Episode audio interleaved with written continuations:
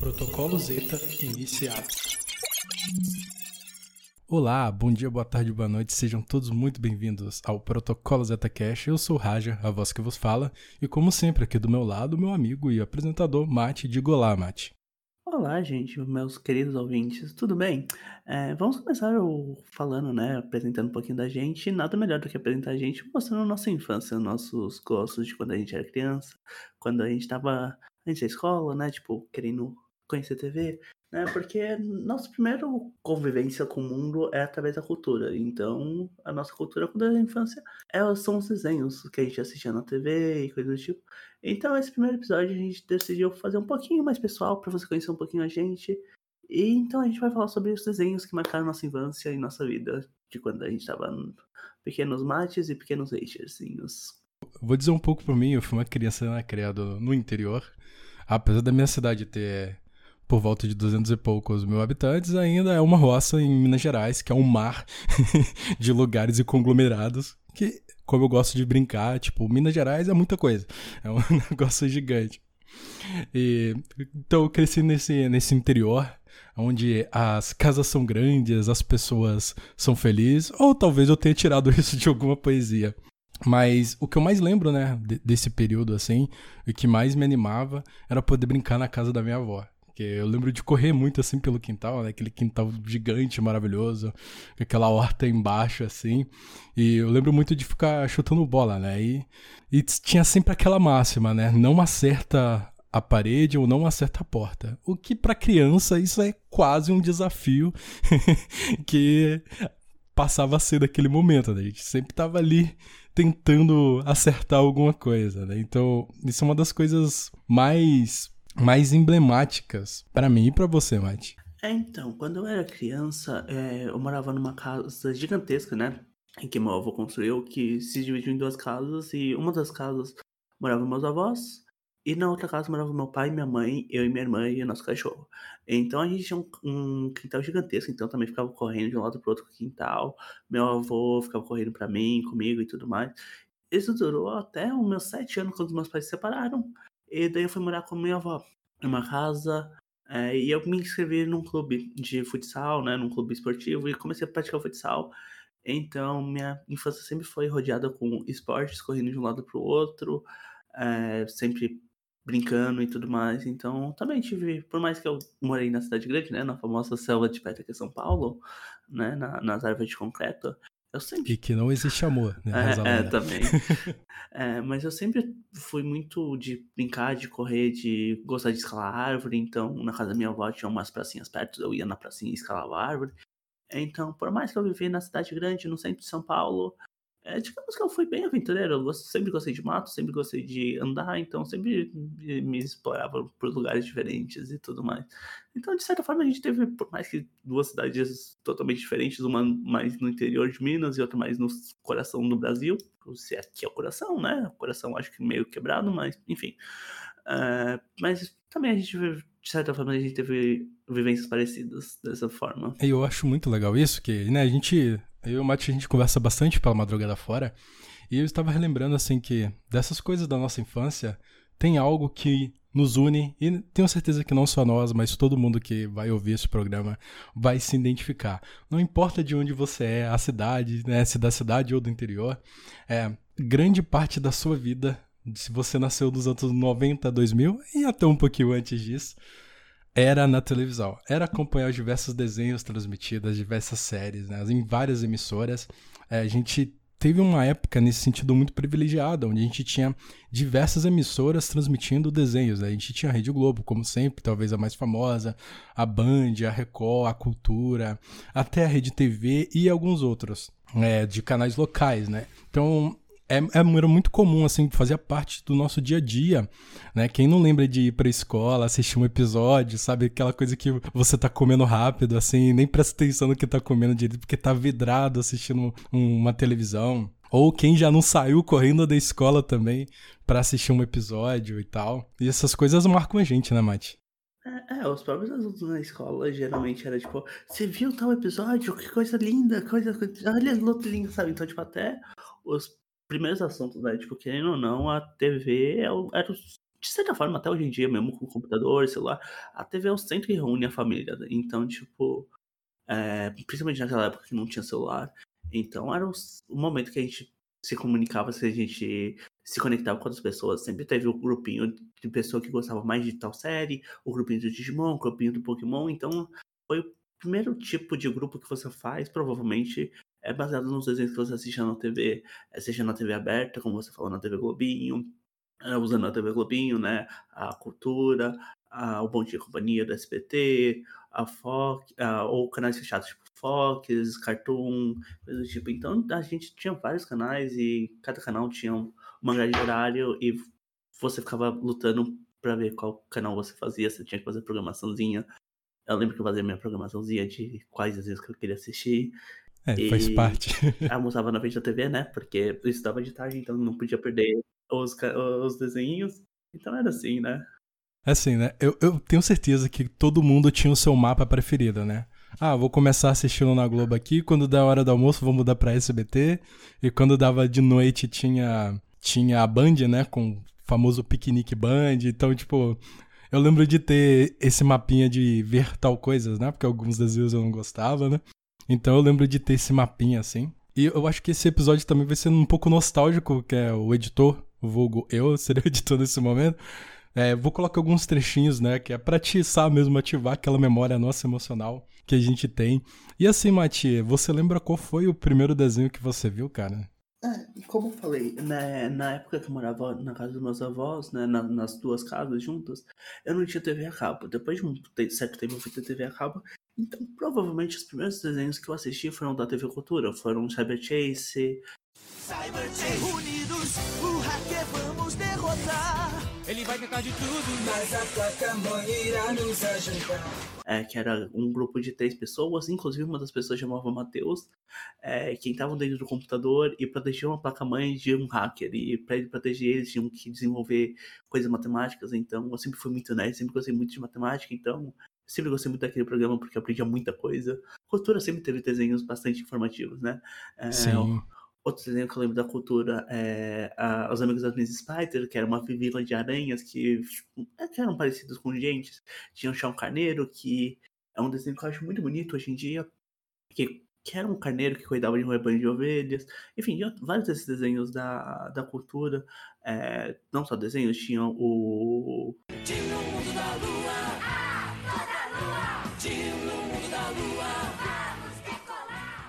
Dino Mundo da Lua também, que era outro desenho, mas tinha, tinham vários desenhos na TV Cultura, é, desenhos, séries que a gente assistia. E, então, provavelmente, meu primeiro contato com qualquer coisa infantil televisiva foi na TV Cultura. E depois de um tempo, eu, a gente teve TV a cabo em casa. É, então, comecei a ver a finada Jetski com Power Rangers, com alguns desenhos Super Sentais, então Power Rangers, é, Jirai, essas coisas assim, que também passava, depois eu descobri que passava na Band de manhã, então foi numa época que eu comecei a acordar mais cedo para ver alguns desenhos na Band. É, isso é uma coisa que eu acho que a gente. Seria bom a gente deixar claro desde o início, que é o seguinte. O que a gente chamava de desenho naquela época é muito diferente da ideia de desenho que as pessoas têm hoje. É, tipo, tudo que era entre aspas, uma programação infantil, a gente chamava de desenho. Exceto programas de auditório, né, de palco, tudo era desenho pra gente. A gente não utilizava anime, cartoon também, era tudo. Se, tivesse, se não fosse uma coisa realista, era desenho. Exatamente. É, foi muito bom tu falar da cultura, né? Um desenho que para mim é muito emblemático, que para mim eu considero um dos primeiros desenhos que eu vi, que também passava na cultura, que era o Pequeno Urso. Pequeno Urso.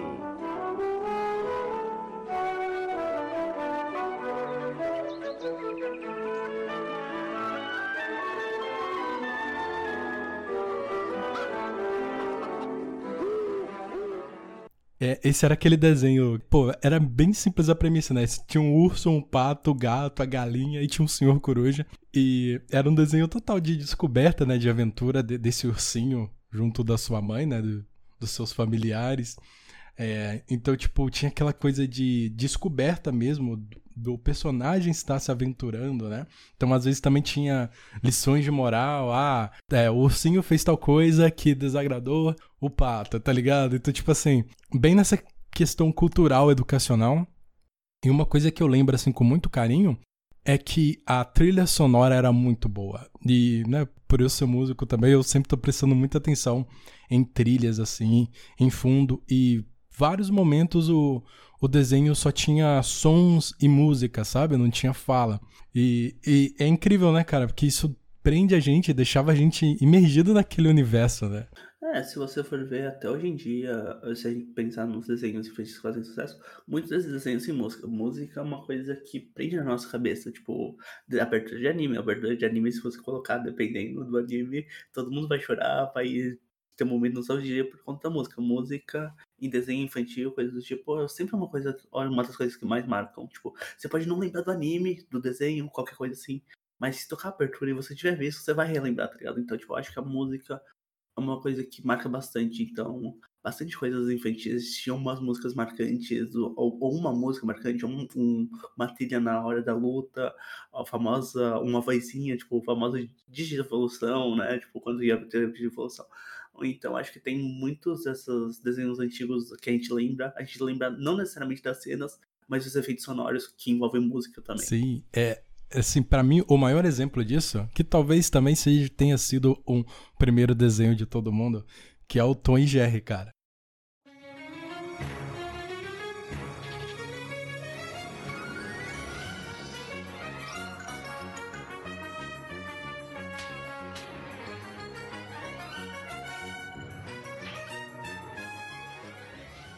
O Tom e Jerry é uma obra de arte, assim, fantástica, porque é um desenho com quase nenhuma fala, né? Na, no antigo mesmo tem, tipo, pouquíssimas falas.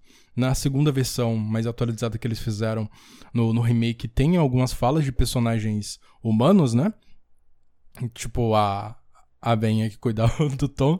Mas é, é um outro tipo de desenho também focado nessa, nesse, nessa expressão musical, né? Onde a música a tensão dos acordes, o estilo da música vai dizer o seu sentimento na cena, né?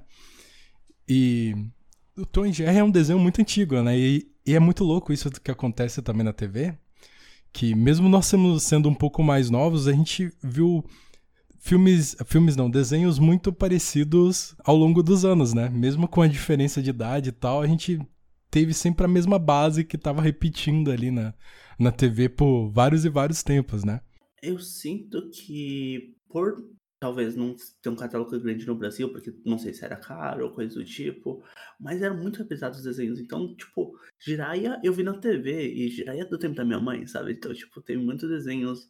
É, eu sei que Jiraya não é um desenho, mas eu vi muitas coisas infantis que sempre reprisavam e coisas do tipo Tom Jerry, é, o Papaléguas também, que é outro outro clássico, assim, que não tem muita música, é, é, e que é só efeito sonoro também, que marca bastante.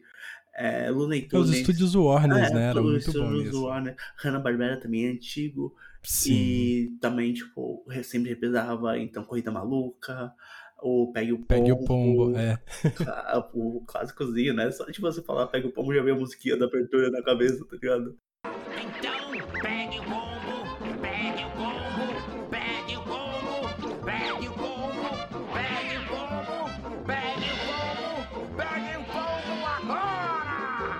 Então acho que esses desenhos antigos, de certa forma, viraram clássicos, talvez de tanto repetir é, no Brasil aqui. Então são do tempo das nossas mães e coisas do tipo, mas a gente conseguiu, a gente assistia de, porque passava, tá ligado? Como se fosse novo.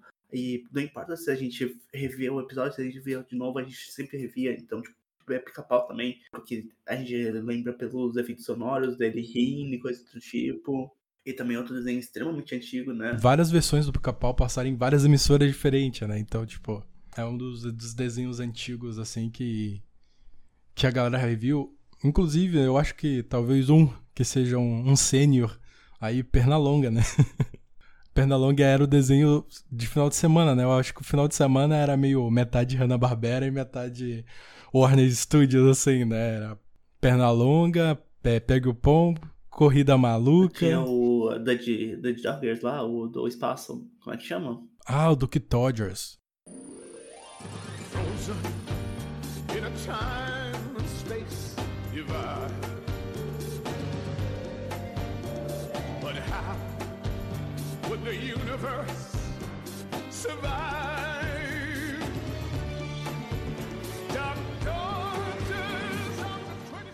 É, Tokyo Dodgers também. Então, tipo, teve vários desses desenhos, assim. Tudo no SBT. Meu, meu sábado era no SBT. Exa é, a gente tinha isso, né? Durante a semana, geralmente, a galera oscilava entre, entre o Globo, né? Um pouquinho de SBT na hora do almoço, que eu acho que era muito forte.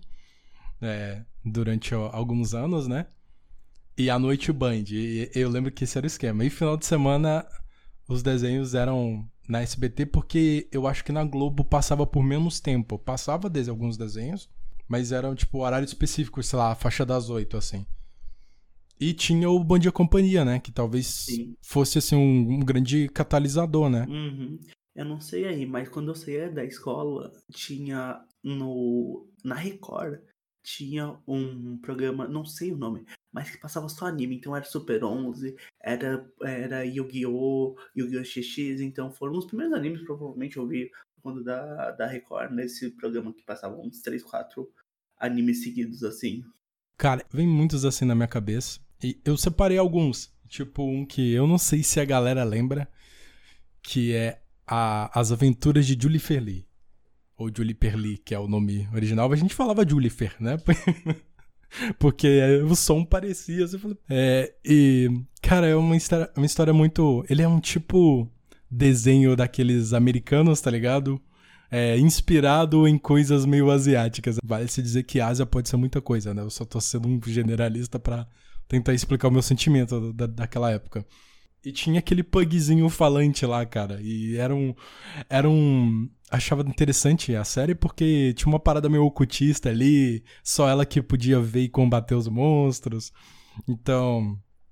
Mostrava também a dualidade em alguns episódios, porque nem todos, nem todos os problemas eram resolvidos na base da porrada, apesar de, de ter bastante luta, assim, né? E de ser uma menina que, que faz escola, tá ligado? Que tem que estudar e lá que acontece as merdas. E a música para mim também é muito marcante, né? É, eu lembro dela na abertura, ela ficava dançando, tipo, escorregando nas caudas dos monstros, nos cabelos dos monstros. Esse desenho eu não cheguei a muito ver, mas outros desenhos que sempre que falam desse, eu lembro, é o Shenlong Dragão Ocidental da Disney, que é, tem a mesma premissa, né? Que é um, tipo, que é um menino meio excluído, que tem poderes, que consegue ver, tipo, enquanto a Jennifer Lee vê monstros, o Shenlong, ele virava no dragão e tinha que lutar com a arma do mal e tudo mais, então... É, Sempre, tipo, se a gente for ver os desenhos, eles têm, tipo, esse lado meio, tipo, a pessoa excluída que tem poderes e é, tipo, extremamente forte, coisas do tipo.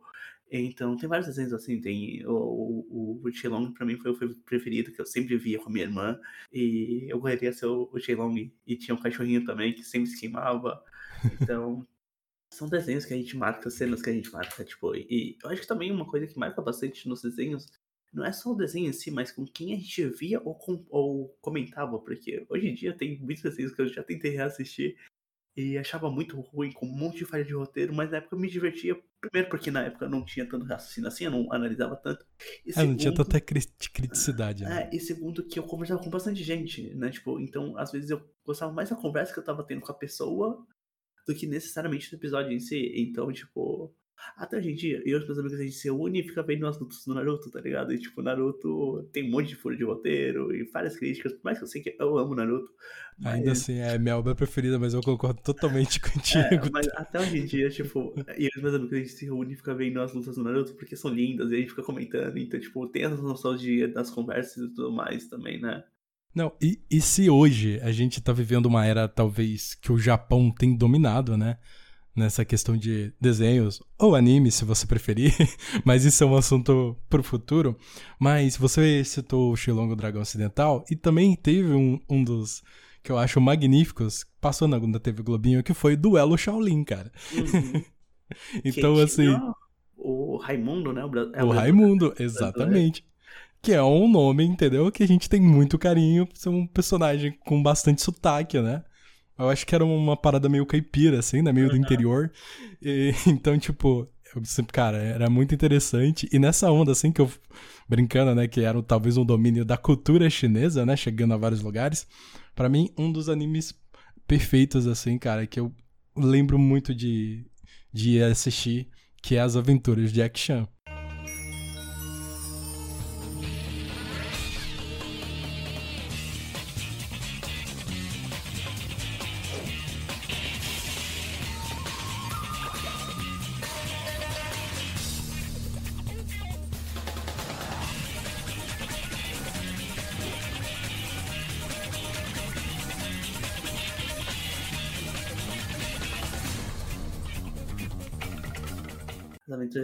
Jackie Chan, que o, Jackie Chan, querendo ou não, começou essa onda japonesa pro, Brasil, ah, pro mundo, né? Chinesa. É, chinesa pro mundo, indo pro, pro, pros Estados Unidos, fazendo os filmes e depois eles transformando a série animada, que é incrível aquela série animada, o roteiro, baseada nos filmes e é muito legal saber que ele queria fazer isso e ele estava no meio de tudo e ele era chato, por isso que ficou com ótima qualidade e as lutas eram gravadas e depois animadas. É, é, foi um incrível, tipo, aquela produção. A parte técnica é incrível, a parte era muito divertida. Tinha um, uma história, por mais que não seja muito complexa, mas tinha uma história no meio, era muito legal e. Vou botar um trecho do Mobuga Fei Jintal aí, que eu descobri recentemente numa pesquisa quais são as palavras chinesas para aquilo e foi muito engraçado, porque a gente falava o Mobuga Tal, né? Sejamos honestos.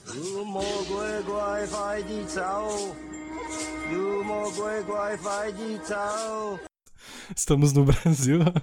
Nem, tipo, mandarim é uma parada muito distante. Mas a gente tava ali, né? E, assim, o que eu gosto muito de Jack Chan, Jack Chan pra mim, eu tenho um carinho muito especial, porque eu lembro de ir na locadora alugar os, os filmes, né? Os famosos VHS do Jack Chan. Inclusive, quando a locadora fechou, eu comprei um. Então, pra mim, era, já era um personagem, né? Eu sempre gostei muito de arte marcial. Então, tipo, chegar, ó, chegava na escola e era ah, Jack Chan ou Jet Li, tá ligado? Porque o Bruce Lee era, tipo, muito esperado. Não, o Bruce Lee, depois do Bruce Lee vem o Jack Chan. A gente já tinha essa, esse conhecimento, né? Por conta dos filmes e tal. E tem um desenho do Jack Chan, das aventuras de Jack Chan. E depois veio a, a segunda parte, que é. A segunda parte é dos demônios, né? A primeira dos, dos talismã. Ou ao contrário, é uma dos duas, assim. É, Primeiro talismã, depois vem do, dos demônios, e depois não ficaram muito famosos, mas sim essas máscaras também. As, exatamente. Aí, tipo, é, é um desenho que era diferente, né? Mostrava pra gente outros, outros tipos de, de cultura, né? De, de conhecimento, vamos dizer assim. Uhum. Inclusive, talvez seja ali a primeira vez que a galera se deparou com, com os anos, né? Chineses, né? O, a astrologia uhum. chinesa, né? É, é, os anos, ou a questão das máscaras, do, tipo, a cultura chinesa no geral, né? Tipo, a questão do, do, dos signos, né? Dos anos chineses, o, as máscaras, os objetos animados, né? Dos elementos também, porque lá eles tinham a parte dos elementos, do, dos dragões. Então, acho que esse provavelmente foi o primeiro contato que a gente teve realmente com a cultura, assim, né? Tipo, não só um anime ou um, alguma, um cartão americano se transparecendo de anime, coisa do tipo. Um outro desenho que muita gente não gosta, mas que se vê hoje em dia, depois de mais velho, vai gostar também, que segue nessa linha, era Samurai. Há muito tempo, em uma terra distante, eu, Abu, o grande mestre das trevas, libertei as terríveis forças do mal. Mas um simplório guerreiro samurai, empunhando uma espada mágica, opôs-se a mim.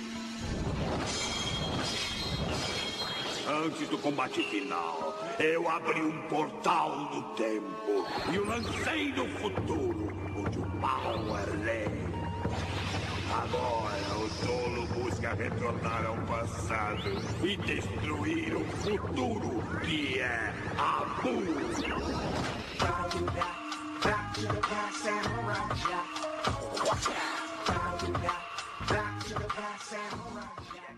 É, Samurai Jack. Samurai Jack. Lindo. Nossa. É muito legal, mas. É Denso, é né? É, na época eu não gostava, mas depois de um tempo, um pouquinho mais velho, tipo, com 14 anos eu fui assistir. E é muito legal. As animações são muito bem feitas, são muito. É muito bonito, é muito plástico. É, mas não era para criança. Infelizmente não era para criança, e por isso que não deu muito sucesso, mas se você lembra, Reveja, vale a pena, de verdade. É, tinha muito isso também, né? É, existia um. Geralmente esses desenhos que passavam na TV aberta, todos eram livres para todos os públicos, né? Então eles eram moldados para ser dessa forma e muitos deles tinham censura, né? É, eu lembro, assim, do escândalo que foi, tipo, a questão do lado do Dragon Ball Z, né? Do Mr. Satan. Uhum. Que é uhum. Mr. Satan aparentemente só no Brasil, né? em todos os outros lugares ele tem ele tem outro nome e tal. Então eu lembro que foi uma parada assim meio surreal que ultrapassou um pouco a, a bolha da galera e, tipo, e virou assunto em várias religiões, sabe? Tipo, pô, estão deixando as crianças assistindo coisa do demônio, coisa do capeta. E, tipo assim, para mim Dragon Ball é muito marcante na história do, dos desenhos, né? Claro que a gente sabe que é um anime que nada mais é do que um desenho em japonês, mas eu acho que foi marcante. Eu eu não via, né? Eu mudava de canal. eu ia assistir é. outras coisas, mas eu sei da importância, não tem como não citar Dragon Ball, Dragon Ball Z, Dragon Ball GT quando a gente fala de desenho na televisão, né? Eu, eu também nunca assisti, mas eu acho que são as melhores aberturas de desenho, é, as melhores músicas, Ai, independente. Eu nunca vi você cantar pelo menos duas. eu já fui em karaokê aqui em São Paulo pra cantar essas músicas e não é piada. Dragon Ball GT. É tão resplandecente meu coração alegre. Me dê a mão pra fugir desta terrível escuridão.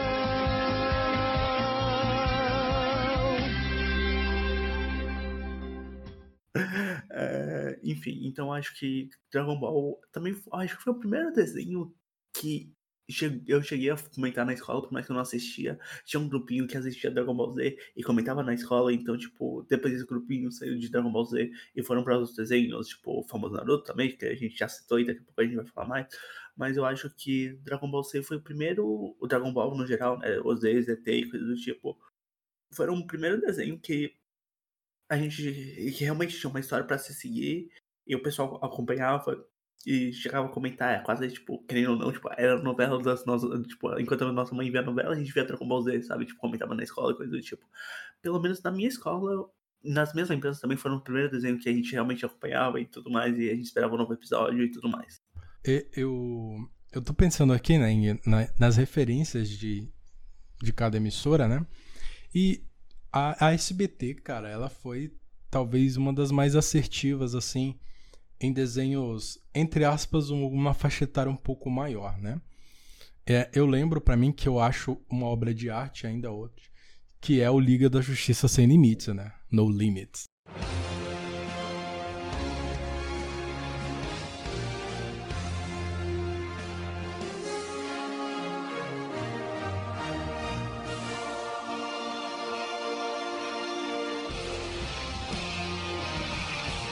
Liga da Justiça Sem Limites. Uhum. Cara, que é, para mim, até hoje, uma das melhores animações de super-herói, assim. De todos os tempos, cara. De enredo, é, de gráfico, né? De, de, de, animação, eu acho que era muito bom pra época. Até hoje, né? Se você voltar e assistir, até a gente estar tá num outro momento tecnológico, você vai gostar do que tá vendo, né? E, e mostrou, tipo, coisas de heróis que até então só tinham nos quadrinhos, né? Não tinha ido pra televisão. É, eu acho que foi a primeira série, pelo menos na nossa época. Eu sei que antigamente teve o Wolverine X-Men, teve outros assim, mas tipo, quando eu era criança, acho que foi o primeiro desenho de quadrinhos, inspirados em quadrinhos, coisa do tipo, que conseguiu fazer sucesso. Então, foram esse, teve a série do Batman e do Flash, que, né, do Flash e do Super Shock, que foram e tinha muitas coisas que eram muito exclusivas dos quadrinhos, muitos arcos que não eram famosos fora do mundo dos quadrinhos, é, que eles exploraram bastante e, por exemplo, eles me fizeram ficar viciados em super-herói quadrinhos. Então acho que Super, é, Liga da Justiça foi um dos iniciadores para a gente começar essa cultura geek, nerd, de quadrinho e super-herói. Querendo ou não, por mais que os filmes da DC hoje em dia sejam horríveis, as animações antigas das DCs eram muito gostosas de assistir, né? É, e tem, e tem mudado, assim, eu, eu vejo a DC voltando a fazer bons filmes, mas eu acho, cara, que essa questão mesmo de animação, assim, de, de aproximar do seu personagem, a, a DC fez muito bem nessa época, né? E eu acho que era também da Warner, se eu não me engano. Eu acho que era a Warner que, Uhum. que animava, né? Sim. É que a DC é da Warner. E você falou de Super Choque, cara, que eu acho que temos que falar de Super Choque. Que a abertura mais conhecida é a abertura da quarta temporada. Bota aí, editor, Super New Star Shock. Fight the criminal, chase the bad guys,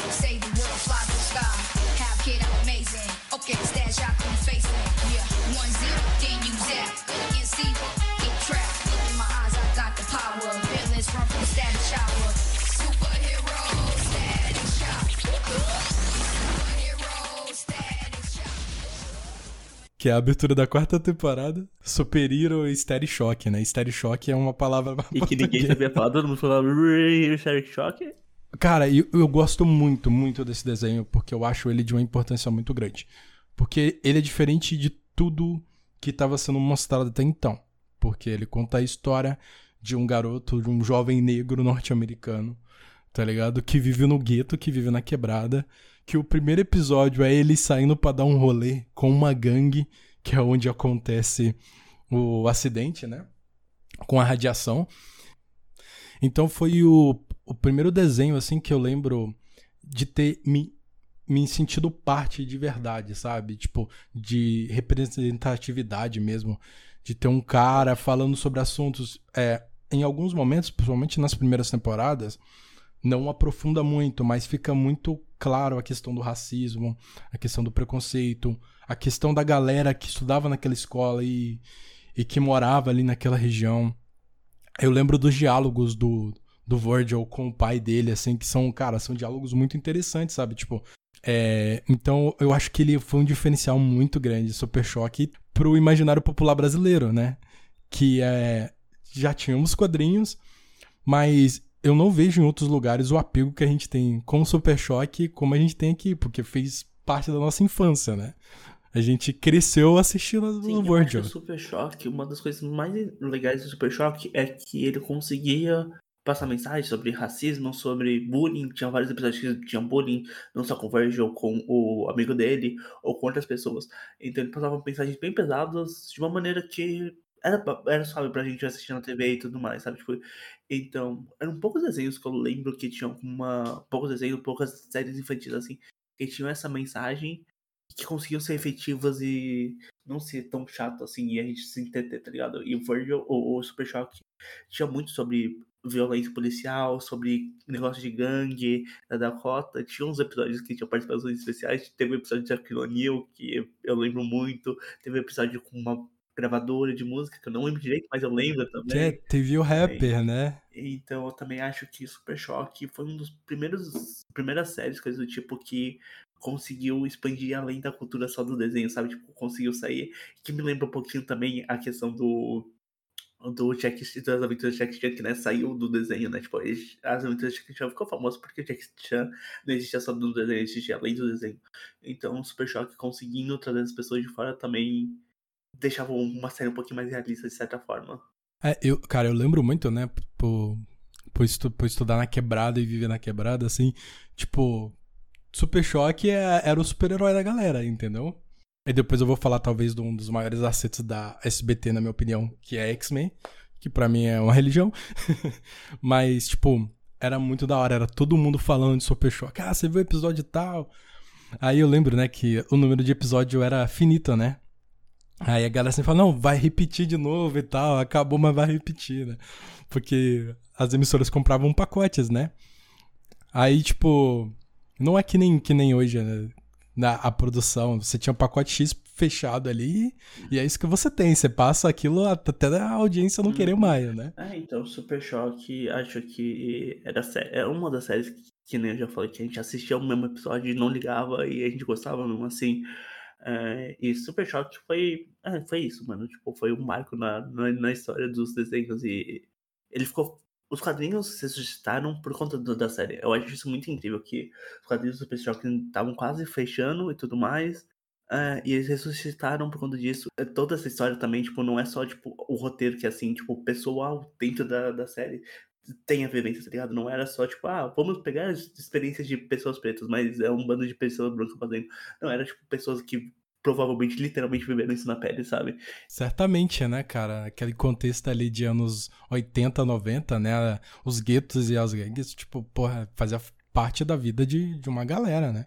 Então tem, toda, tem todo esse contexto. E é muito legal vocês precisarem a história em quadrinho do Super Choque. Não só a história em quadrinho, mas os produtores da, da empresa que fez os quadrinhos do Super Choque. Porque por mais que era da DC, a DC comprou de uma empresa é, que de quadrinhos, né? Eles compraram essa, essa produtora de quadrinhos. E as produtoras de quadrinhos eram especializadas em histórias de pessoas pretas. Então é muito interessante vocês pesquisarem, se vocês não conhecessem, se vocês não conhecerem. Eu recomendo vocês procurarem um pouquinho. Outro acerto muito grande da, da SBT, que para mim é, diz um pouco como, como começaram a ser os desenhos da era moderna, que é o Ben 10. Uhum.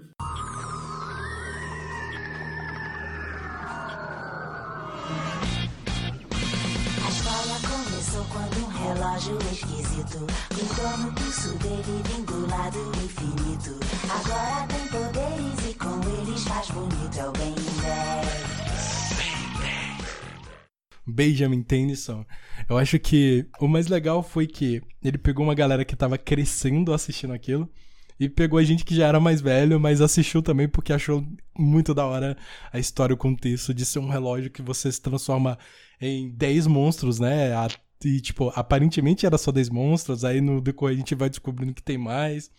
Tem o episódio que eu acho maravilhoso do Ben 10 mil. É, é fantástico, assim. Eu acho que um dos pontos fortes do Ben 10 é, primeiro, eles fizeram uma série muito boa, mas ao mesmo tempo muito comercial. Então todo mundo queria o relógio do Ben 10, todo mundo tinha uma blusa do Ben 10, um sapato Sim. do Ben 10. Então, além da série ser muito boa, porque muitas das séries, por mais que elas tivessem uma audiência muito boas, é, querendo ou não, as séries antigamente eram um comercial de meia hora que as crianças assistiam no final do mês os pais comprarem presentes. É, então, a Ben 10 conseguiu ser ao mesmo tempo que muito boa, muito bem produzida, ser muito vendável e uma outra coisa muito legal do Ben 10 é que conforme foram passando as temporadas, então Ben 10, Ben 10 Força Alienígena, o Ben 10 ia crescendo, né? O Ben 10 Missão ia crescendo e a gente ia crescendo. Sim. Então a gente tinha essa certa identificação com ele, a gente conseguia ver ele evoluindo, não era tipo é, Pokémon que o Ash tem a mesma idade sempre e coisa do tipo, você não sente a evolução do personagem. O Ben 10 você sentia a evolução, então você sentia de certa forma próxima dele, dele também. É, você sentia ele que, que tinha uma cronologia, né? Que algo que foi feito nos episódios anteriores tinha é, interferência, né? Tinha importância nos episódios seguintes, e, com certeza. E eu acho que trouxe também uma variedade de personagem, né? Por ermitar aliens e tal. Muito interessante, né? Que fez vender muito brinquedo, lógico. Mas, tipo, eu lembro na, na época da escola, fez muita gente que eu conhecia passar a desenhar, tá ligado? Porque, ah, não, eu quero desenhar o quatro braços, eu quero. Eu não lembro o nome daquele. É, XLR8. XLR8, isso. Pô, é claramente uma numeração de moto, né? Talvez a Yamaha também. Mas eu, eu, lembro que da galera tentando desenhar, né? E que, que não falo, na, nesse momento a gente já tava mais velho, mas ainda assim a galera curtia, né? Porque era, era o que tinha e era diferente do, do que a gente já, já tinha visto, né? A premissa, a história e tal. É, acho que também tem muito um pouquinho de uma teoria das conspirações, né? Do, dos encanadores, então também tinha aquele negócio, tipo, uma coisa secreta, uma ordem meio esotérica que a gente sempre gosta. A gente sempre gosta de uma coisa meio bizarra, meio maluca. Então tem esse monstro que estão dentro da Terra, infiltrado na Terra. Então acho que também tem essa parte da gente ficar curioso, da gente, tipo, será que isso é real também? Será que tem aqui na Terra e tudo mais? Então acho que tem essa parte um pouquinho esotérica, que toda criança gosta de uma teoria da conspiração, e o Ben 10 soube aproveitar isso muito bem também. É, exatamente, tem alienígena, tem um pouquinho de bruxaria, entendeu? tem ordem secreta, né? tá perfeito, cara. Eu diria que é. Porradaria. É, porradaria, eu acho que é muito. Um sucesso garantido. E, e falando em porradaria, uma das séries que mais tinha porradaria, que é a sua série favorita também, né? O famoso X-Men.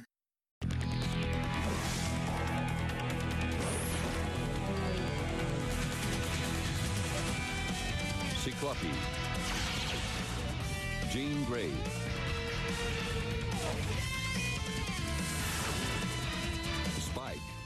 Para mim é um dos maiores acertos assim da, da TV brasileira, na minha opinião, porque volto a falar, eu sou nerd, eu gosto muito, né?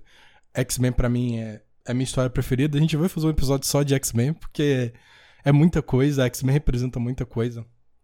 É, X-Men sempre foi muito moderno na forma que aborda os assuntos.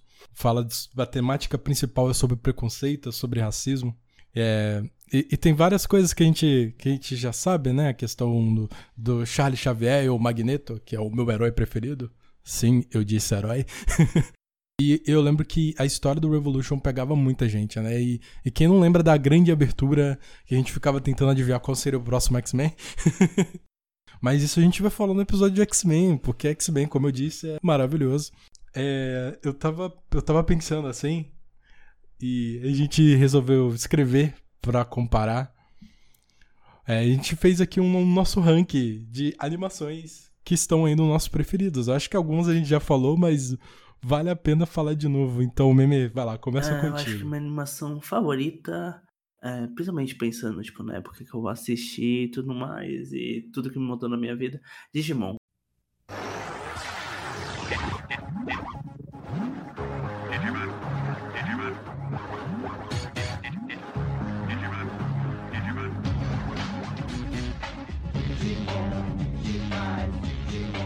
champions. Some champions.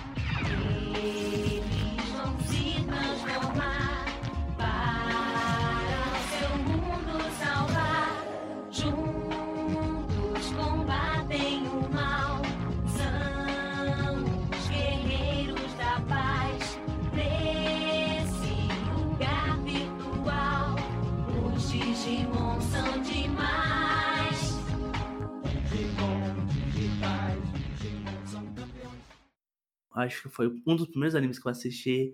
Eu adorava, tipo, eu sempre fui muito nerd de computador, então Digimon, essa parte de ter virtuais e tudo mais, eu sempre gostei muito. Então acho que a primeira coisa que vem na minha cabeça é Digimon, principalmente Digimon Temers, né, que foi o 3, não é o Temer, é o político. Essa piada é muito boa, eu vou fazendo piada, gente, desculpa. Mas Digimon Temers que eu assistia na, na Globo, um dos poucos desenhos que eu assistia na Globo de sábado, eu amo a história, a Renamon, pra mim, é o meu Digimon favorito de todos os desenhos, de todos os Digimons, então acho que Digimon, na minha primeira cabeça, na minha primeira coisa que vem na minha cabeça. Cara, o, Digimon que vem instantaneamente na, na, minha cabeça é o cacto com luva de boxe. Que eu achava genial. Cara, é. Digimon não entrou na minha lista, mas vou falar. O, o primeiro foi X-Men, que para mim é, é, o meu topo, assim. E eu vou, eu vou citar outro que marcou muito a minha vida. Não sei se a galera conhece, que é Historinhas de Dragões. Que, cara, é muito legal. É, o editor coloca um trecho aí da musiquinha lendária de Historinhas de Dragões.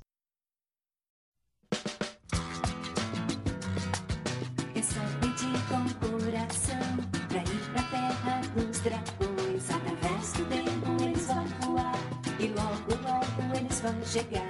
E uma carona eles vão pegar. E com os dragões eles vão brincar. Historinhas de dragões estão em nossos corações. Vem com a gente, vem brincar. Aqui na terra dos dragões. É, era uma. Se fosse levado nos dias de hoje, seria quase um Isekai, né? Porque os personagens vão pro mundo ali fictício. Mas eram duas crianças, dois irmãos, que eles tinham um, esse poder, né? Eles tinham essas pedras que levavam ele para essa dimensão onde estavam os dragões. Aí cada dragão tinha sua personalidade, né? Aquela coisa que a gente vê sempre em, em anime. É, não sei se eram sete, talvez eram sete. Cada um tinha uma cor, aí tinha um que tinha duas cabeças. E era também de, de aventura mesmo, tipo, quase no, no nível de, de RPG, assim, sabe? De ir pro mundo, encontrar um problema lá e fazer a missão e resolver o problema. E é muito emblemático para mim, porque é um, é um desenho que eu levantava muito cedo para assistir. E um desenho que eu lembro depois, mais tarde, assistindo muito com a minha irmã. É, e tem todo um discurso para eles entrarem na Terra dos dragões, que é eu desejo, eu desejo de todo o meu coração.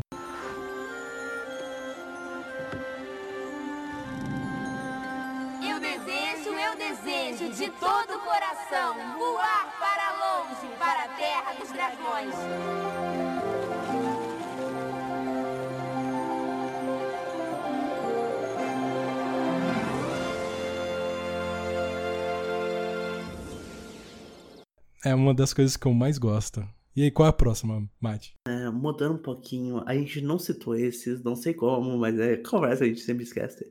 Mas dois desenhos que eram da mesma produtora, que gente, tem gente que cria teoria da conspiração, que são do mesmo personagem, mas não são. É, vai ser dois em um. Danny Fenton, que pra mim é o favorito. Eu amo Danny Fenton, eu amo a história e tudo mais. Ele é um fantasma. Era pequeno assim quando seus pais inventaram uma máquina estranha assim, projetada para ver o mundo invisível. Ele vai pegar a todos, pois Phantom... Mas ela não funcionou e o fez desistir, só que Danny resolveu prosseguir. E ele ligou e houve a explosão nas moléculas dele, confusão. E quando despertou, ele percebeu que o seu cabelo embranqueceu, atravessava paredes e podia voar. E ficou mais bonito do que esse rapaz. Mas a sua missão é legal demais, é todo fantasma que aparecer. Ele vai lutar comigo por você. Ele vai pegar a. E da mesma produtora, né? Os Padrinhos Mágicos. Sim, nossa. Não, já puxou o Padrinho Mágico, eu acho que o Padrinho Mágico está nos nossos dois, nos nossos dois rankings, né? Tanto o meu quanto o seu, porque é simplesmente incrível. Ah, músicas, não só a música de abertura, mas as músicas do Chip Skylab também, até hoje em dia, meus dentinhos. Meus dentes brilham como estrelas lá do céu. São lindos como o dono, todos tiram o chapéu. Meus dentes brilham como enfeites de Natal. O meu sorriso é tal que os fãs vêm só olhar. Meus dentes a brilhar. Pois são Vicky Ike, sabe? Tipo, tem personagens muito marcantes e tudo mais. É, então, acho que Padrinhos Mágicos é um dos desenhos que todo mundo da nossa época conhece. E tem um monte de teoria da conspiração, teorias e coisas do tipo envolvendo, então também fica mais no imaginário nosso. Acho muito legal, acho muito. A animação, por mais que não seja realista, seja meio cru, é muito bonita. Eu adoro a animação. é, e Danny Fenton também é da mesma produtora, é, do mesmo cara que criou nas Padrinhos Mágicos, é, criou Danny Fenton. Inclusive, tem um episódio dos dois juntos. É, e Danny Phantom também é um outro desenho que pouca gente lembra, tem muita gente que não lembra. É um desenho meio curto, mas eu acho muito legal a história, esse negócio de ele viver em dois mundos, ele ser fantasma, dos pais dele serem caça-fantasma, mas eles não acreditarem muito, eles serem meio incompetentes, essa coisa de humor, meio pastelão. Mas acho muito legal, acho que combina muito bem. E Danny Phantom pra mim vem primeiro, depois, logo bem pouquinho atrás, tipo, um narizinho atrás, os Padrinhos Mágicos, mas os dois são muito legais, são, são bem divertidos de ver, são tipo aquela coisa bem pastelão pra você desligar o cérebro e ver.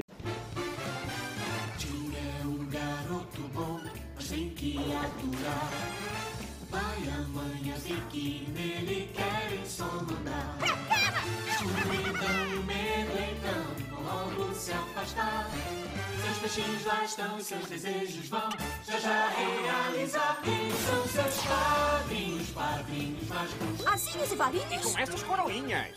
Padrinhos, padrinhos mágicos. Bom, Padrinhos Mágicos, eu lembro muito da, da maratona que a Jets fazia na época, né? Deu, então, tipo, pra mim é muito marcante de, eu- de eu ir pra casa do meu primo, dormir lá, e a gente virar a noite jogando um videogame, e começava a maratona, a gente ficava assistindo Padrinhos Mágicos e tá até de manhãzinha quando terminava. Acho que ac- acabava por volta de umas oito e tal. É, na Jets, antes de se tornar a Disney, né? A Disney XD depois. É, já era um outro momento, assim, da, da, da minha vida de escola, mas o nosso, meu rolê era esse, ir pra casa do meu primo, meu primo Riane, pra gente assistir Padrinhos Mágicos, né? Então, tipo, Padrinhos Mágicos foi muito marcante pra mim.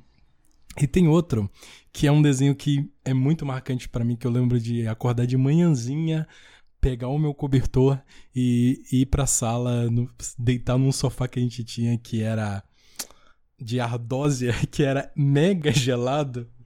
Eu fazia esse caminho todas as manhãs, que é o Franklin, da tartaruga.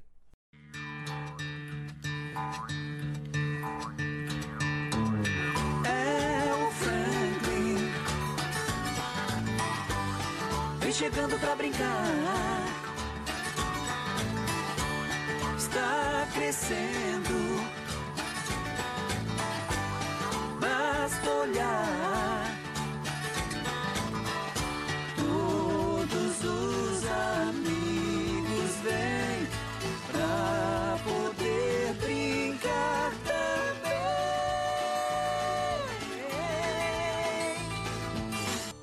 Cara, Franklin a tartaruga eram aquele, aqueles desenhos apaixonantes. Primeiro que tinha uma tartaruga, que é o meu animal preferido. Já fica aí dica pra vocês. E, e eu adorava ele bem naquele esquema de descoberta, aventuras, é, algumas ações que tinham consequências, né? Algumas ações morais e tal. Era bem legal nesse sentido. Ele era um, um desenho considerado educativo nesse, é, nesse desse segmento, mas esse eu adorava, simplesmente adorava, levantava cedinho para ver. Qual o próximo aí, Mati? Eu acho que o próximo é. Muita gente falava que era feminino, mas eu sempre gostei muito. É, que são. Os dois são muito parecidos. Inclusive, uma coisa muito aleatória. Teve uma vez que eu fui pesquisar um desenho. É, as, é, os dois desenhos, vou falar, depois conto isso. Meninas superpoderosas. Açúcar, tempero e tudo que há de bom. Estes foram os ingredientes escolhidos para criar as garotinhas perfeitas. Mas o professor Otônio acidentalmente acrescentou um ingrediente extra na mistura: o elemento X. E assim nasceram as meninas superpoderosas. Usando seus ultra superpoderes, Florzinha, Lindinha e Docinho têm dedicado suas vidas combatendo o crime e as forças do mal. E as seis espiãs demais.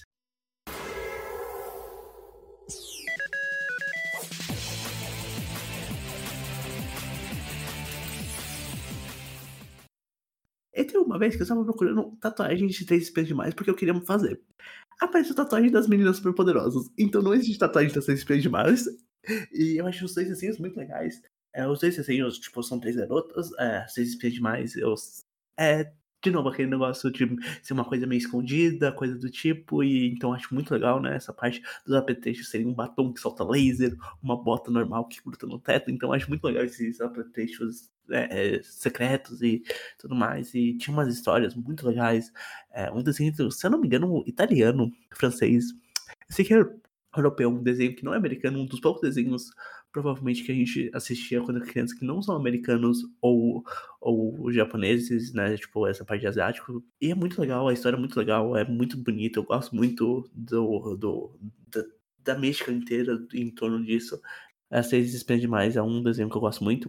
E outro desenho que eu falei, As Meninas Superpoderosas de Townsville, que uma das conversas aleatórias que a gente teve de madrugada, a gente descobriu que Townsville existe na, na Austrália. Então, se você quiser conhecer Townsville, vai pra Austrália. Parece que tem umas, umas estátuas, algumas artes feitas no oceano. Então, se você por acaso estiver procurando um lugar, considere Townsville. E não tem as meninas superpoderosas, infelizmente, mas as meninas superpoderosas. Que é um grande erro da prefeitura. Uh, mas as meninas superpoderosas é outro desenho que eu acho que marcou bastante é, todo mundo, independente se você era homem ou mulher, por mais que, entre muitas aspas, era um desenho de menina, mas marcou bastante. Era um desenho bastante de aventura e tudo mais, e tem várias coisas memoráveis até hoje em dia. E tinha bastante coisas legais no, no negócio. Você levantou uma bola muito boa, bebê, que é o seguinte. Ah, eram desenhos de meninas. Mas eu garanto que todos vocês agora vão reconhecer essa música na melhor versão, que é a versão brasileira, que é a versão do funk. Solta aí o Clube das Winds.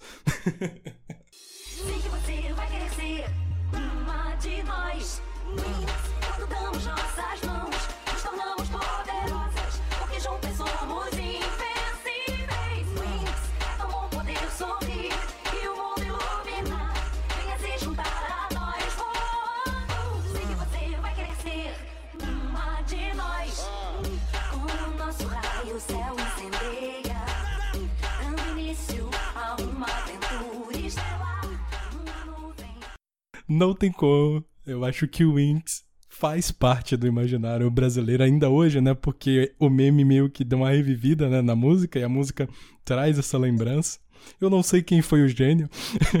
E por mais que é meio ruim, teve a série live action recentemente da, Da Netflix, da sim. Netflix também, que deu uma revivida.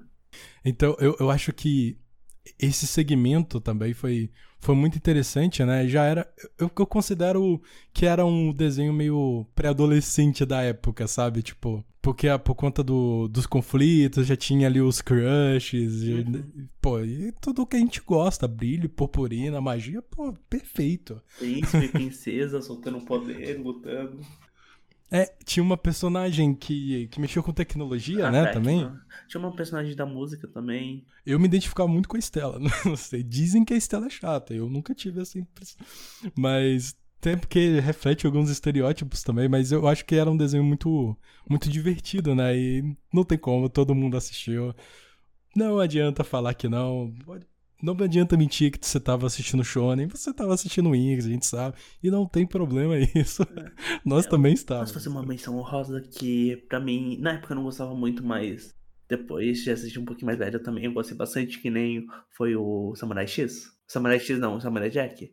Mansão Claro. Foster, Mansão Foster, na época que eu passava na Cartoon Network, eu achava chato e tudo mais, mas Amigos Imaginários. Mas olhando hoje em dia, é extremamente pesado. né? Tipo, Mansão Foster, Mansão dos Esquecidos. Tipo, Foster, caso você não saiba, em inglês é esquecido. Então é um desenho extremamente pesado é, e é extremamente legal, é extremamente bonito, é extremamente imaginativo, é muito legal. É quando você entende a história. Quando você é criança, você não entende a história, você só quer ver lutinha e coisa do tipo, então é normal você não gostar.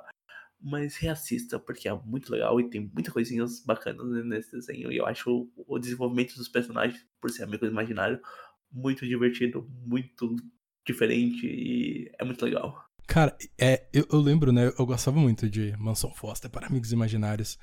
E, e se você parar pra pensar, cara, é um, é um negócio bem triste, né? Que é um orfanato de amigos imaginários. Então, tipo, as crianças iam crescendo e elas iam abandonando os seus amigos imaginários. E, então, tipo, o, o autor, né? Da, os autores da obra pensaram: é, o que que acontece com esse amigo imaginário? Se no, no universo que, que ele existe, que ele é real, ele foi abandonado. E, tipo, é uma parada mega densa, né? Eu lembro de várias reflexões sobre isso. Até da moça que trabalhava lá, que ela era, mas assim, tecnicamente mais velha, mas ela cuidava do- dos amigos imaginários, né? Gostavam dela, tipo, então tinha reflexões sobre isso, sobre envelhecer, né? Sobre abandonar o Blue, né? Então, tipo, é- cara, era um desenho que é muito denso e eu concordo contigo, cara. Vale a pena ver com os olhos de hoje, né? Porque naquela época a gente mais entretenimento, sei lá, a gente gostava de ver a Coco, que era uma maluquete da cabeça. Era literalmente um coco na cabeça. E os desenhos, né? Que realmente remetiam os desenhos de crianças, de amigos imaginários. Eu acho que todo mundo, quando, mesmo que não gostasse, já tentou desenhar seu amigo imaginário pra saber como que era. Tipo, muitos desses desenhos antigos, quando tinha personagens assim meio fora do padrão, tipo monstros, coisas do tipo, a gente criava a nossa própria versão, então. Aposto que você também desenhou o seu e. Então vale a pena rever e tudo mais com os olhos de hoje em dia, que é muito legal. Eu vou trazer aqui um desenho que eu sou apaixonado e esse é um desenho que ele também ele transpassa pelo espaço-tempo, porque é um desenho muito antigo, é um desenho que, sei lá, o meu avô viu, o meu pai viu, eu verei e talvez uns filhos ou um- alguns androides, o que vier primeiro, é, que é Scooby-Doo.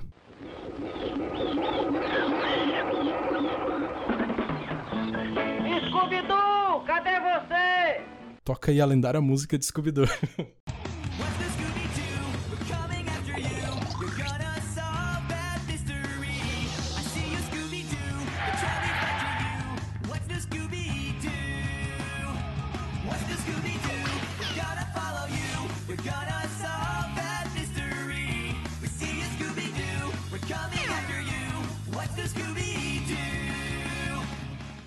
E que, na real, essa música é feita pra nova série, no novo, entre aspas, reboot, que é o, o que há de novo em Scooby-Doo. Que depois fez uma outro remake, né?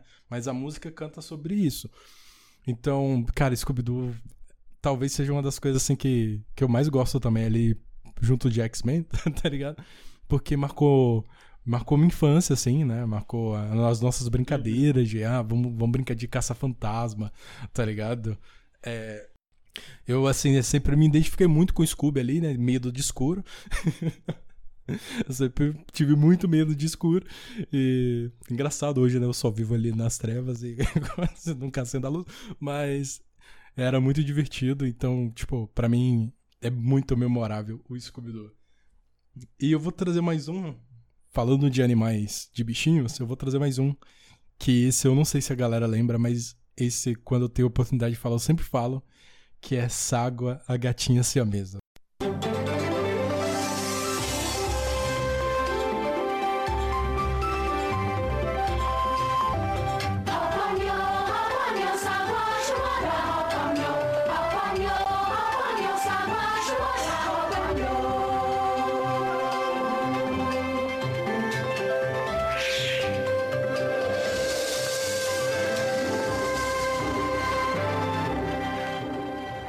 Mais legal desse desenho que essa abertura tinha esses sons estranhos aí que eu achava muito muito legais, muito bonitos. E eu descobri só anos depois, muito tempo depois, que se tratava de chinês. Então, voltando àquilo que eu tava falando, de um, de um domínio ali de. Talvez não domínio, mas uma influência da, da cultura chinesa naquela época muito forte. E essa é a história de uma gatinha siamesa, por quem não gosta de gatos. ainda mais gatos siameses, que eu tive gatos siameses a minha vida toda, a minha infância toda, então foi bem legal e o desenho é muito bonito.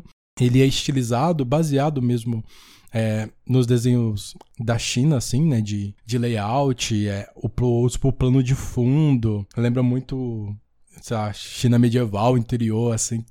Cara, é, é, muito legal. Esse é um desenho que, que é muito divertido assistir. E eu lembro que passava na Cultura e depois na Futura. Que eu não sei se era a TV. Se era o canal. Famosa TV a cabo, né? Eu acho que eu não sei na época. Eu sei que hoje em dia é aberto e tudo mais, mas eu não tenho certeza na época. Mas esse era um desenho incrível. Você tem mais um aí, meu? Pra... Você falou de desenho da TV Cultura. Eu lembrei de um desenho que eu gostei muito. Inclusive, eu já, já fiz a história do desenho, que é Pink Dink Doo. Não sei se você já viu. Pink, conte uma história. Pink sempre tem uma história pra contar. Pink Dink Doo. Ela é muito esperta e nunca para de inventar.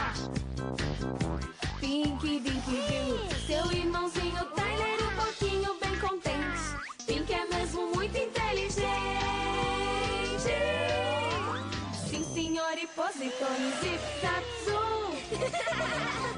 Pink Dink Doo.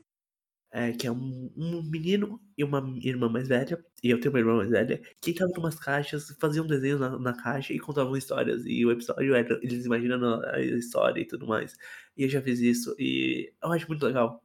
Porque você, tipo, eles estavam narrando a história, então, tipo, você entrava no meio da história e tudo mais. E eu acho que por ter um irmão mais velho, uma irmã mais velha e o seu menino mais novo, eu me identificava muito nisso também. E eu sempre fui muito imaginativo, então eu sempre me identifiquei muito. E a menina tinha cabelo rosa, o menino tinha cabelo azul, então era bem divertido, era bem legal.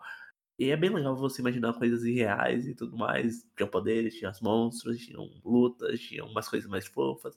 Então acho que é bem legal essa série. Tipo, você falou da TV Cultura, me lembrou que é uma das séries favoritas minhas. E eu amo, eu acho muito legal, muito diferente. Que é, é uma história dentro da história, então é quase uma metalinguagem. Então vale a pena a recomendação. Aqui, para finalizar, né? Claro, gente, a gente poderia citar vários e vários e vários desenhos, né? Porque é um assunto infinito, como, como eu falei, é algo que a gente viveu e cresceu desenvolvendo e até hoje acompanhou bastante, principalmente os japoneses agora. Mas eu vou terminar então com um anime que talvez tenha sido o primeiro anime que eu assisti. Que a gente vai abordar isso quando a gente falar sobre um episódio especial, específico sobre animes que é Hantaro.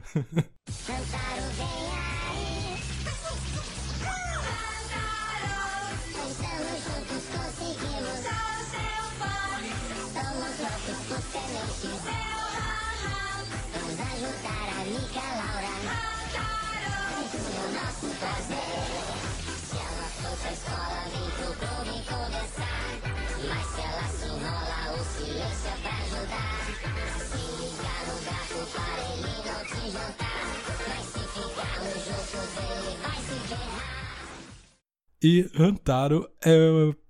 Cara, diz muito sobre a minha infância. Assisti, achei fofinho, maravilhoso. Pedi pra minha mãe um hamster e tive.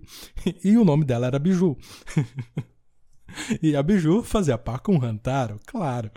É, eu gostei muito, né? Eu sempre gostei muito de, de bichinho e eu lembro que Hantaro, para mim, foi muito especial, né? Eu tinha essa colega, essa amiguinha de escola, que chamava Fernanda e ela tinha hamster, né? Aí eu lembro dela me ligando, ligando pro meu telefone fixo, assim, gente, isso existia. e falando, ó, oh, nasceu, nasceu os bichinhos, vem aqui em casa pegar. E eu lembro de trazer eles numa caixinha de sapato, né? E e a Biju, né? Minha Biju era branquinha com as orelhinhas cinza. E quando ela chegou, eu pô, coloquei o nome de Biju, né? Porque era, era o desenho que eu assistia, né? Que é bem interessante que na abertura, né? A lendária abertura, fala ali um pouquinho de uma coisa muito interessante, que é a união da classe dos ratos contra o gato, que era o vilão. Então, é, é, um conceito muito interessante, né? E eu gosto demais desse, desse desenho barra anime. E eu tinha que citar ele para finalizar. E agora o jogo para você, Mate. Qual que você vai puxar aí? Pra finalizar, um, pra gerar debate se é um anime ou se é um desenho, porque tem traço de anime, mas é feito nos Estados Unidos, que é um dos grandes desenhos animes, eu acho, da vida. Avatar. Água. Terra. Fogo. Ar. Há muito tempo, as nações viviam em paz e harmonia. E aí tudo isso mudou quando a Nação do Fogo atacou. Só o Avatar domina os quatro elementos e pode impedi-los. Que é gigantesco, é fenomenal, é lindo, a história é muito legal. Mas a gente vai desenvolver mais se é um desenho ou se é um anime futuramente no episódio específico sobre isso. Mas Avatar, né? Eu acho que marcou também muita geração. Essa coisa dos quatro elementos, de ter um cara para salvar. De novo, essa jornada do herói clássica de filmes de adultos, crianças, e um desenho extremamente bonito, extremamente plástico. É muito legal a história e o desenvolvimento dos personagens, você se identificando com o Avatar, todas a, os, a, o arco de redenção do Zuko, o tio Tuchá, que é um, pra mim é um personagem, meu personagem favorito, né, o tio Iron. Enfim, então eu acho que Avatar é, é muito especial, é muito marcante.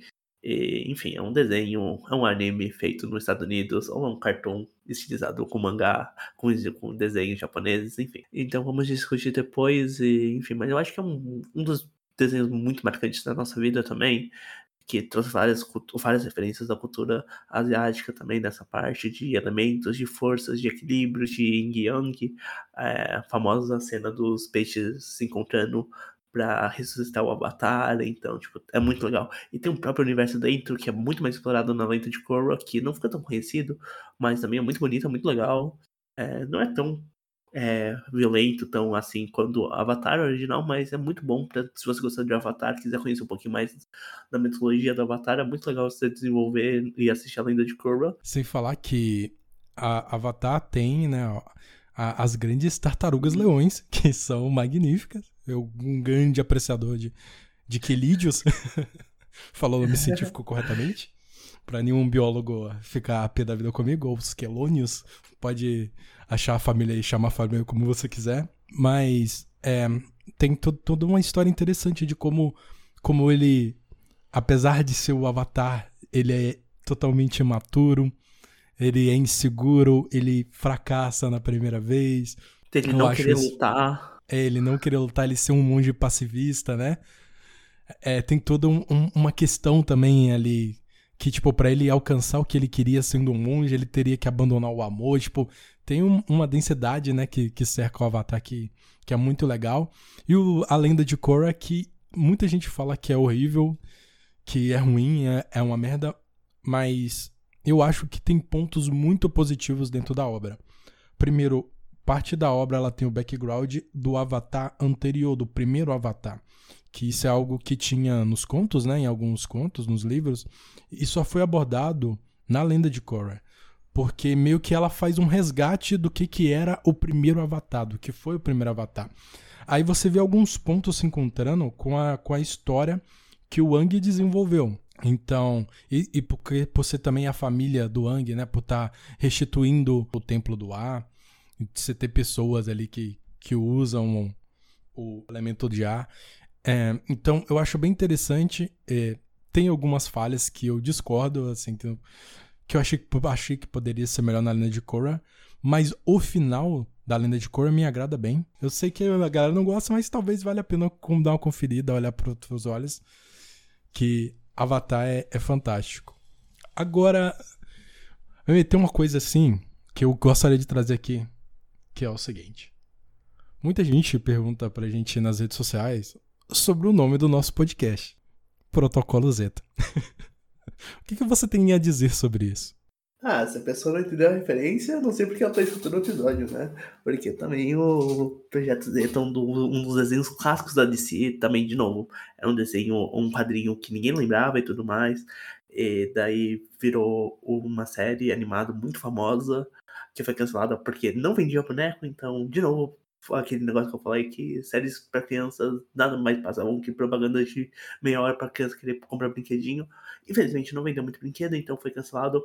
Por mais que tinham uma história muito legal, muito interessante do futuro de androides parecendo humanos e questionando o que, que é uma consciência, porque de certa forma, se você pensar, o Android foi programado para matar pessoas e eles se questionavam, ele, começa a série, né? Tipo, eles se questionando de matar a, personagem e ele criando uma certa humanidade, se você consegue falar isso. Então dá para tirar essa série para é, essas conceito da série para diversos debates e tudo mais e é muito legal você ver o conceito de criação dos personagens que mudou bastante é que eles precisavam de uma série mais adulta então o robô que é o Zeta ele ia ser um pouquinho mais medonho e no final ele acabou sendo bastante humanizado bastante antropomorfizado e tudo mais, mas os sketches originais eram muito diferentes, então é muito legal também se acompanhar o backstage dessa história. É, e isso, isso cita, um, cita alguns problemas, né? Que é a questão da inteligência artificial.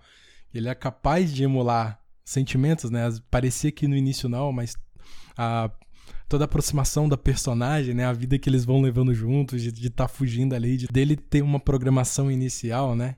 Que tem o, que é daí que vem o projeto Zeta e, e como falar de desenhos, animes e séries, cultura pop no geral. É uma coisa que é o cerne do nosso podcast.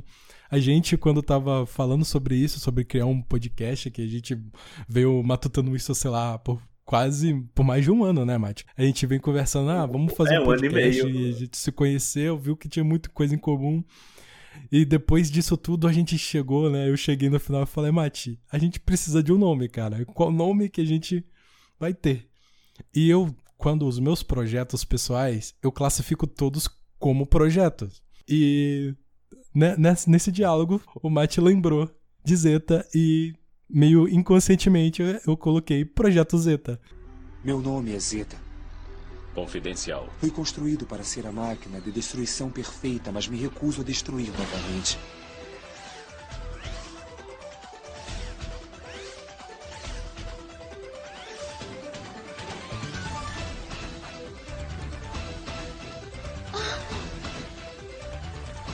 Vamos embora.